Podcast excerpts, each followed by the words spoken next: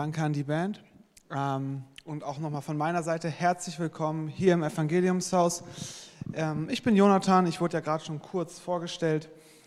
Und ich habe heute das Privileg, mit uns gemeinsam das Thema anzuschauen. Ich habe es genannt, was zählt wirklich? Was zählt wirklich? Und ähm, ich freue mich auch über alle, die im Livestream eingeschaltet haben. Seid dabei mit dieser Frage. Und wahrscheinlich würden aber die meisten hier Anwesenden und die meisten im Livestream sagen, Jesus. Ne? Also wir sind hier in der Kirche. Ne? Das, das ist schon eine naheliegende Antwort an der Stelle, dass man da irgendwas mit Jesus sagt. Ähm, was zählt wirklich? Natürlich Jesus. Doch ich kenne es in meinem Leben immer wieder, dass ich natürlich immer sage, die Antwort ist definitiv Jesus und diese Antwort ist auch nicht falsch und wir werden am Ende dieser Predigt immer noch bei der Antwort Jesus stehen. Doch immer wieder erlebe ich es, wie ich selber zwar sage, ja, die Antwort ist Jesus, aber in meinem Handeln, in dem, wie ich agiere, in meinem täglichen Leben doch immer wieder merke, naja, irgendwie kommen andere Dinge rein, die zeitweise wichtiger werden als Jesus. Die zeitweise auf einmal eine Rolle einnehmen, die eigentlich Jesus haben sollte. Und was zählt wirklich, wird in der Kirche vielleicht noch mit Jesus beantwortet, außerhalb der Kirche aber vielleicht mit anderen Begriffen, wie zum Beispiel mit Erfolg. Hab viel Erfolg in deiner Arbeit, hab viel Erfolg im Leben, dann, das zählt, darauf kommt es an. Vielleicht auch Besitz. Die Frage, das Haus, können wir uns das jemals wirklich abzahlen? Können wir uns das überhaupt leisten? Das ist eine Frage, die im Leben wirklich zählt, oder? Vielleicht sind es andere Themen. In unserer Gesellschaft ist es häufig das Thema Sex. Das zählt. Das muss man großartig erleben in allerlei Facetten. Das ist, was wirklich zählt. Vielleicht ist es bei dir der Bereich Geld. Das ist, was wirklich zählt. Wir müssen aufpassen, dass wir genug Geld haben und immer, immer mehr Geld sammeln, damit wir auch möglichst nicht zu wenig haben und gegen alle Eventualitäten irgendwo abgesichert sind. Vielleicht sind es auch noch völlig andere Dinge. Aber ich möchte euch jetzt einen Mann vorstellen, der in diesen vier Dingen, Erfolg, Besitz, Sex und Geld, durchaus als sehr erfolgreich dargestellt werden kann. Und ich habe ihn hier auf der nächsten Folie. Das ist Tony Stark. Tony Stark ist keine real existierende Persönlichkeit. Es ist ein fiktiver Charakter aus Kinofilmen. Tony Stark, besser bekannt als Iron Man, genau so sieht er aus, ist eine Person, der es an nichts mangelt. Er ist ein super erfolgreicher Geschäftsführer, super intelligenter Mensch, wissenschaftlich hochbegabt, er findet ständig neue bahnbrechende Technologien. Er besitzt riesige Häuser mit riesig vielen Autos. Ähm, Sex, ja, er schläft mit jeder zweiten Frau, die er attraktiv findet und über den Weg läuft. Ist immer noch die Frage, ob das ein erstrebenswertes Ziel ist, aber das ist bei allen anderen auch so. Und Geld, er ist unfassbar reich. Also es wird nie wirklich dargestellt, weil, glaube ich, keiner der Filmemacher wirklich sagen möchte, wie reich er jetzt wirklich ist. Aber er ist unfassbar reich. Und ich erwähne ihn jetzt hier, weil sich in seinem Leben im Verlauf, also im nach wie vor im Verlauf von fiktiven Filmen, eine sehr interessante Entwicklung begibt. Eine sehr interessante Entwicklung, die, glaube ich, sehr viele Parallelen zu unserem Leben und zum Volk Israel hat. Sein Leben fängt so an im ersten Film, dass es ihm darum geht, er ist reich, er ist eingebildet, er ist der Beste, er ist wahnsinnig toll. Ähm, wenn Leute mit ihm reden und ihn zum Beispiel fragen, wäre es cool, wenn ich ein Selfie mit ihnen mache, also ein Foto mit ihnen mache, sagt er, natürlich ist das cool, wenn du das mit mir machst. Also so ein Mensch ist das, richtig schön eingebildet. Er hat alles ne? und mit jeder zweiten Frau, die vorbeikommt, schläft er. Er hat alles, was man weltlich irgendwo erfolgreich nennen würde. Doch dann passiert etwas sehr Interessantes im Leben. Dann passiert etwas sehr Interessantes. Und zwar kriegt sein Leben eine Wendung. Auf einmal kommt eine andere Person in sein Leben, und zwar Miss Potts. Miss Potts ist eine Frau, die ihn schon lange begleitet, die lange irgendwo eine Rolle in seinem Leben spielt und auf einmal verliebt er sich in sie und seine Prioritäten fangen an, sich zu verschieben. Er kommt weg von seinem Ego-Trip, von seinem ich lebe, wie ich will, ich mache, was mir halt gerade Spaß macht und über die Konsequenzen, ich habe genug Geld, um das auszugleichen und fängt an, seine Prioritäten zu verschieben in Richtung von Miss Potts. Das Problem ist nur, das geht am Anfang immer ganz gut. Ne, da kommt eine neue Person ins Leben, dann Gefühle gehen hoch. Nur dann passiert ihm Folgendes. Er hat diese wunderschönen Anzüge. Ob man die jetzt schön findet, ist immer eine Frage aber also mir gefallen sie. Ähm, und er investiert Zeit in sie, weil er ist mechanisch, also er ist wirklich ein Überflieger, er kann alles, gefühlt. Also er ist mechanisch so begabt, er baut die einfach selber, alleine. Also die Filme wollen nicht Realität widerspiegeln, es ist einfach nur irgendeine Idee und er baut die selber. Und er baut und baut und baut und er baut nicht nur drei, vier Stück, er baut 40, 50, 60 Stück davon und ist so intensiviert in dieser Arbeit, dass die Beziehung zu Miss Potts leidet. Und genau das ist eine Geschichte, die wir auch vom Volk Israel kennen. Das Volk Israel war am Anfang ein Volk wie jedes andere. Es hat gelebt nach weltlichen Maßstäben, hat das gut gefunden, was die Welt gut fand, fand, hat eben einfach so vor sich hingelebt. Es war nichts Besonderes. Sie haben gemacht, was sie so machten, was ihnen Spaß machte. Und was ihnen nicht Spaß machte, haben sie eben nicht gemacht und so einfach vor sich hingelebt. Nur dann kam Gott. Natürlich wesentlich bedeutender als Miss Potts, aber und dann kam Gott hinein und sagte, hey, mit euch habe ich was Besonderes vor. Mit euch möchte ich etwas ganz, ganz, ganz Besonderes machen. Ihr sollt mein Volk sein. Und das lief gut am Anfang. Genauso wie bei Tony Stark, es lief am Anfang gut. Ne, es startet etwas Neues, es war Euphorie da, alles war super. Nur dann kam etwas rein, was nicht mehr so gut war. Auf einmal fingen an, an, fingen an, andere Dinge im Volk Israel wichtig zu werden. Auf einmal kamen Götzen von anderen Völkern rein, die auf einmal eine Rolle eingenommen haben, die eigentlich nur Gott haben sollte. Genauso wie bei Tony Stark auf einmal diese Anzüge, die grundsätzlich ja erstmal auch nichts Böses waren, die falsche Rolle eingenommen haben in seinem Leben, hat beim Volk Israel auf einmal andere Götter eine Rolle eingenommen, die eigentlich gar nicht da sein sollten. Das ist eine lange Geschichte, die man sehr gerne nachlesen kann im Alten Testament, warum es diese anderen Götter überhaupt noch gab. Und Gott hatte vorgewarnt, dass wenn sie nicht das machen, wie er es gesagt hat, dann könnte, dann das wird dann passieren und natürlich, es ist dann passiert, weil sie eben nicht das gemacht haben, was Gott ihnen gesagt hat. Und so wandten sie sich immer weiter von Gott ab. Immer weiter, immer weiter, immer weiter.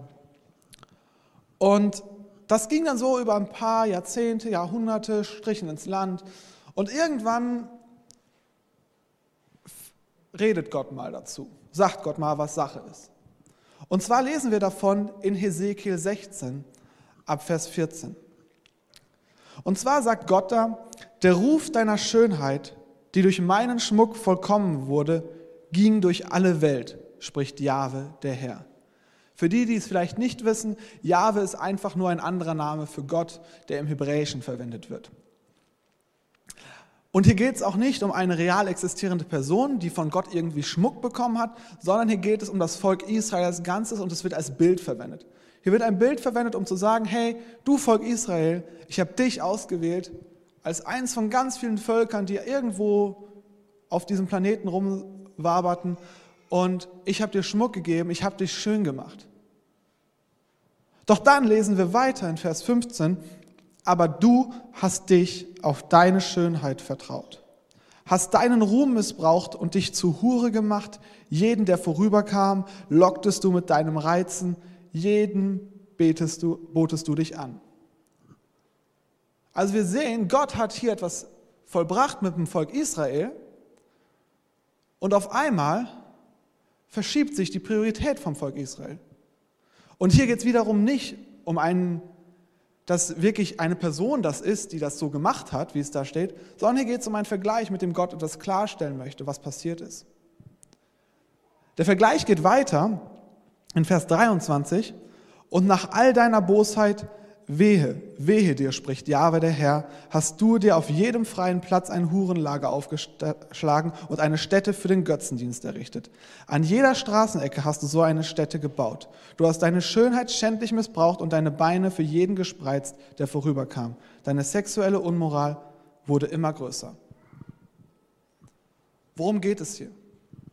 Geht es hier um tatsächlich vollzogene Handlungen? Nein.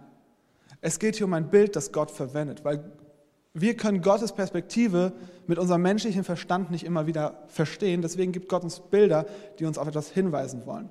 Und hier sagt Gott, hey, ich habe dir alles gegeben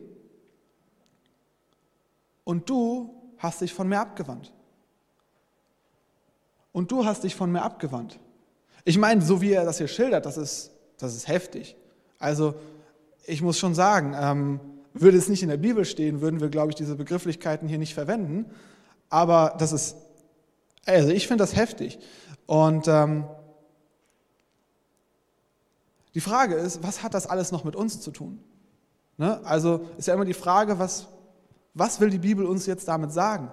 Nun, ich glaube, die Bibel möchte uns einen Einblick darin geben, wie Gott sich ein Stück weit fühlt, wenn wir Dinge über ihn setzen dass es nicht einfach egal ist, was wir machen, dass es nicht einfach egal ist, wenn wir eben anderen Dingen als Gott nachstreben, sondern dass es eine Tragweite hat. Gott sagt hier im Endeffekt, hey, Volk Israel, das, was du machst, ist quasi das, du mich betrügst. Und ich glaube, das ist ein Gefühl, das wir sehr gut nachvollziehen können. Das ist ein Gefühl, wo wir verstehen können, hey, wie geht es Gott, wenn wir uns von ihm abwenden? Er nutzt dieses Bild von, hey, es ist so, wie wenn dein Partner dich betrügt. So geht es Gott, wenn wir uns von ihm abwenden. Und ich finde, das ist ein heftiges Bild.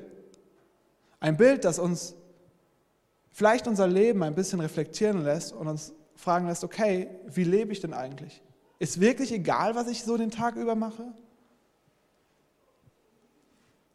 Nun, das ist jetzt ganz schön viel und jetzt, ja, natürlich, wir müssen uns alle bessern, alles muss irgendwie besser werden. Ähm, aber das haben wir ja schon in 15.000 Predigten gehört, ich muss mein Leben ändern. Aber das ist nicht der entscheidende Punkt. Das, hier zeigt Gott erstmal auf, was die Sachlage ist. Was ist die Situation? Das ist diese Situation, menschlich vorstellbar mit dein Partner betrügt dich. Aber jetzt hört Gott nicht auf. Ah, normalerweise würde man sagen, in so einem Fall, ja, das muss man wieder gut machen. Ne? Wenn man jemand etwas angetan hat, man muss es wieder gut machen. Tony Stark hat das gemacht in einer sehr schönen Szene. Und zwar hat er in einem Feuerwerk alle seine Anzüge explodieren lassen, während er Miss Potts in den Arm nahm. Es ging nicht darum, dass die Anzüge explodiert werden, es ging um die Geste, die dahinter stand, zu sagen, hey, das, was mir wichtiger war als du, das opfere ich jetzt für dich. Jetzt natürlich die Frage, wie kann man in so einer Situation noch irgendetwas wieder gut machen? Also, das ist ja schon so das höchste Level an Verletzung, das irgendwo auf diesem Planeten passieren kann. Und die Antwort ist, Gar nicht. Gar nicht, wenn Gott keine Möglichkeit schenken würde. Es funktioniert nur, indem Gott eine Möglichkeit schenkt, weil das, was wir getan haben in unserem Leben, wir können vielleicht das eine oder andere kleinere wieder gut machen, aber vielleicht nicht alles. Vielleicht gibt es Dinge in unserem Leben, wo wir Menschen verletzt haben, vielleicht auch unterbewusst, wo wir anderen, ähm, wo wir andere einfach mit unserer Art, wie wir gelebt haben, verletzt haben und sie in eine falsche Richtung gedrängt haben. Und es hatte Folgen für diese Menschen. Und auf einmal stehen wir da und sagen so, ja, das können wir nicht wieder gut machen. Aber Gott schafft in dem Fall eine Möglichkeit. Und zwar lesen wir davon genau in Hesekiel 16, etwas später in Vers 63. dann sollst du dich daran erinnern, sollst dich schämen und nicht mehr wagen, den Mund aufzutun, weil ich dir alles vergebe, was du getan hast, spricht Jahwe der Herr. Weil ich dir alles vergebe. Er sagt nicht, hey, das ist egal, was jetzt bisher war. Er sagt nicht, hey, war nicht so schlimm. Doch, er definiert ganz klar, das war nicht gut. Das war schlimm. Aber er sagt genauso im selben Zug zum Volk Israel, weil ich dir vergebe. Und genauso sagt Gott es auch zu dir und zu mir. Über all das Schlechte, was im Leben passiert ist. Ich vergebe dir alles, was du getan hast.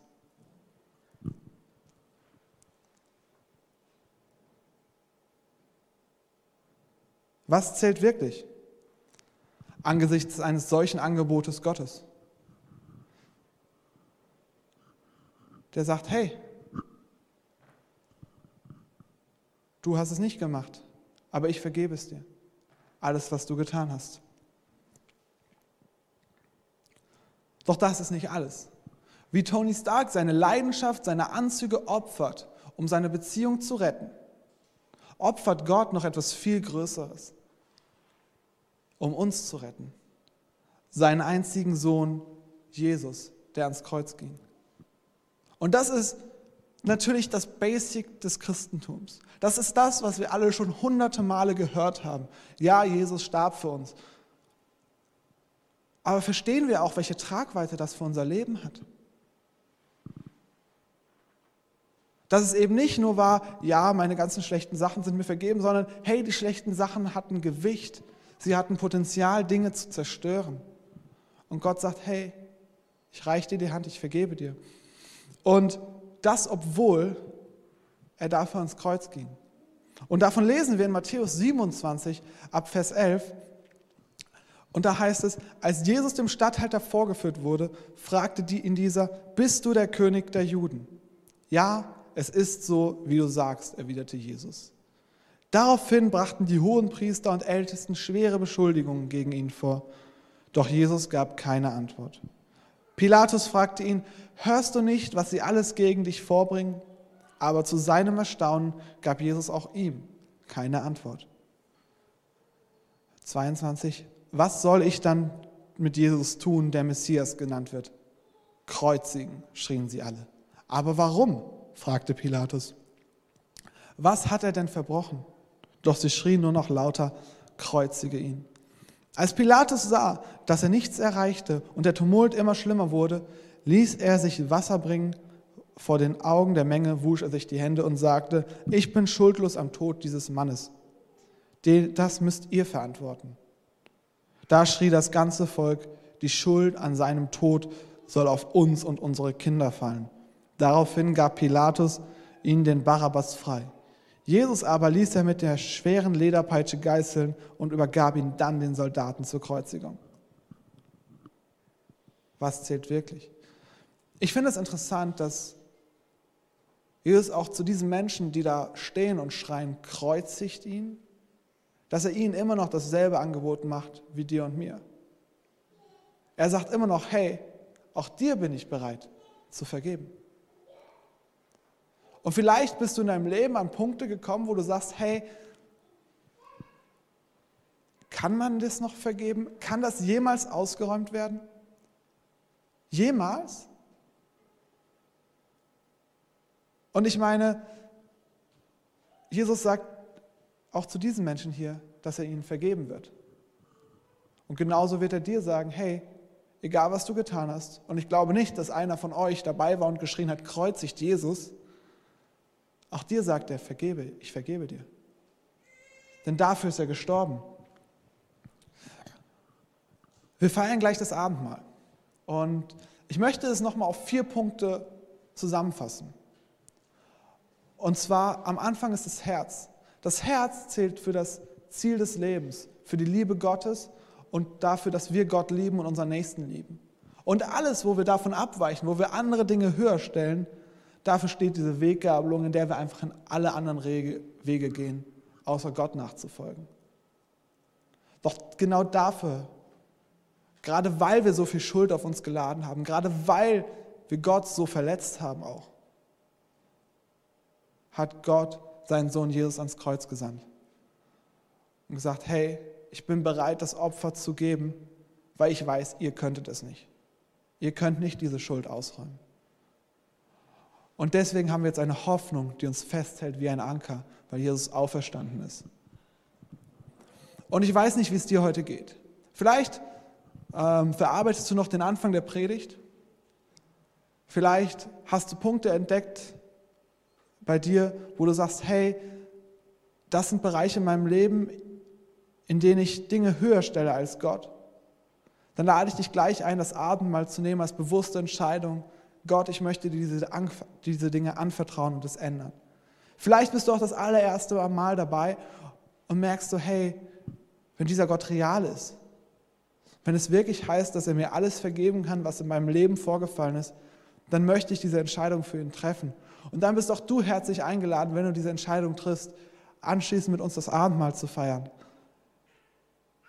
Und einfach das nochmal als sichtbares Zeichen zu nehmen. Und damit darf ich jetzt an Andreas übergeben, der uns durch das Abendmahl führen wird.